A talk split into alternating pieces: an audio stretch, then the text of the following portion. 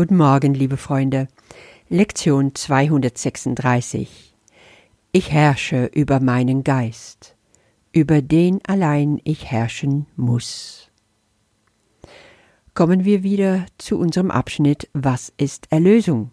Ja, wir haben jetzt die verschiedenen Paragraphen zwar durch, aber wir haben noch einige Tage vor uns, bis wir an einem neuen Abschnitt kommen, und ich dachte, es ist auf jeden Fall interessant, weil du ja den Abschnitt Was ist Erlösung sowieso jeden Tag noch liest, um auf verschiedene ausgewählte Sätze nochmal einzugehen. Was mir heute aufgefallen ist, ist in dem allerersten Satz. Die Erlösung ist ein von Gott gegebenes Versprechen, dass du deinen Weg schließlich zu ihm finden wirst. Da ist mir so dieses Versprechen hängen geblieben. Was bedeutet ein Versprechen? Ich weiß, dass ich als Mensch ganz oft schon Sachen versprochen habe, die ich dann wieder gebrochen hatte. Vor allen Dingen, als ich jünger war. Ich wollte gerne gefallen, und dann habe ich ganz schnell so, ohne viel drüber nachzudenken, irgendjemand etwas versprochen und danach gemerkt, ich kann dieses Versprechen gar nicht halten oder ich will es nicht halten und fühlte mich dann im Nachhinein ganz schuldig und mies. Nach und nach habe ich gelernt, nicht mehr so schnell zu versprechen. Aber das ist letztendlich nicht die Lösung, darum geht es nicht. Es geht immer nur um die Frage, wieso versprechen wir etwas? Ich denke, dass wir uns hier wirklich ein großes Stück abschneiden können von dem, was Gott macht. Er gibt uns ein Versprechen und seine Versprechen sind nie leer. Seine Versprechen sagen uns immer, ja, ich bin für dich da. Ja, so wird es sein. Du wirst deinen Weg schließlich zu mir finden. Absolut, garantiert. Und das löst in mir ein so großes Vertrauen aus, eine so große innere Gewissheit, dass mir gar nichts passieren kann, dass ich weiß, ah, das ist eigentlich gemeint, geistig gemeint, mit einem Versprechen. Ich kann also durch ein Versprechen wirklich eine große innere geistige Gewissheit auslösen in einem anderen Menschen und auch in mir selber, weil da sind wir dann gebunden durch mein Versprechen. Vertrauen und Erwartung entsteht dadurch. Und es gibt mir alle Möglichkeiten um dann umzu mehr mich anzustrengen, anzustrengen und mein Versprechen zu halten. Nun denke ich, das ist so für mich als Mensch und für Gott ist es ganz anders. Da fragt es nicht um Anstrengung, Versprechen, das ist sein Wesen, weil er weiß einfach, dass er uns nur Gutes zukommen lassen will. Er will uns einfach bei ihm haben, das ist alles. Dieser Gott, der das tut, ist ein sehr persönlicher Gott. Sonst würde er nichts versprechen. Er weiß, was es in uns auslöst. Und du kannst dir die Frage stellen, was für ein Gott wähle ich? Wie sehe ich ihn? In welcher Gott glaube ich? Ein Gott, der Versprechen macht und sie auch hält? Ja, nur so ein Gott kann ich lieben, will ich lieben und ehren. Kommen wir zu der Lektion. Ich herrsche über meinen Geist, über den allein ich herrschen muss. Da habe ich mir die Frage gestellt, wer herrscht über meinen Geist? Es scheint manchmal so, als ob wir überhaupt keine Herrschaft über unser Geist haben. Dinge passieren einfach. Das heißt, Gedanken und Gefühle kommen dann einfach in uns hoch ja, manchmal staune ich nur so über was in meinem Geist alles passiert, wenn ich manche Dinge höre oder lese oder sehe. Aber bin ich das? Nee, nicht. Ich kann das mit so großer Sicherheit wissen, weil das, was in mir reagiert, ist nicht mein unveränderlicher Geist. Das ist nicht der Herrscher über meinen Geist.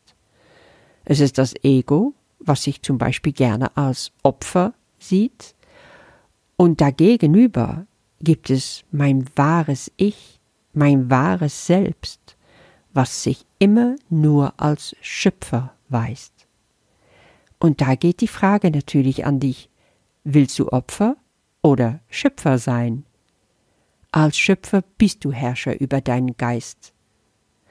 Wenn ich zum Beispiel Wut habe oder ja, Depressionen, das sind Gedanken, die ich mir erlaubt habe, in mir hochzukommen. Aber nur ich trage Verantwortung dafür, und erst dann kann ich meine Gedanken korrigieren lassen. Weil wenn das so ist, wenn ich regiere über meinen Geist, dann bestimme ich auch, was ich denke, was ich fühle. Ich kann es wählen. Du willst Frieden, du willst Liebe, du willst Fülle, dann kannst du dir die Frage stellen, wie schaffe ich das? Wie kann ich das denken? Wie kann ich das dann auch fühlen? Jesus sagt ganz einfach dazu, Heute gebe ich seine Dienste dem Heiligen Geist, damit er ihn so verwende, wie er es für richtig hält. Oh, spannend. Ich muss meinen Geist also in Dienste des Heiligen Geistes stellen? Das scheint mir ziemlich paradox. Ich kann herrschen, heißt es auch. Ich kann lenken, aber gleichzeitig freilassen, damit der Geist Gottes Willen tut. Das ist kein Paradox, das eine geht aus dem anderen hervor. Wirkliche Freiheit entsteht darin, dass ich meinen Geist lenke und dann freilasse, damit er Gottes Willen tut.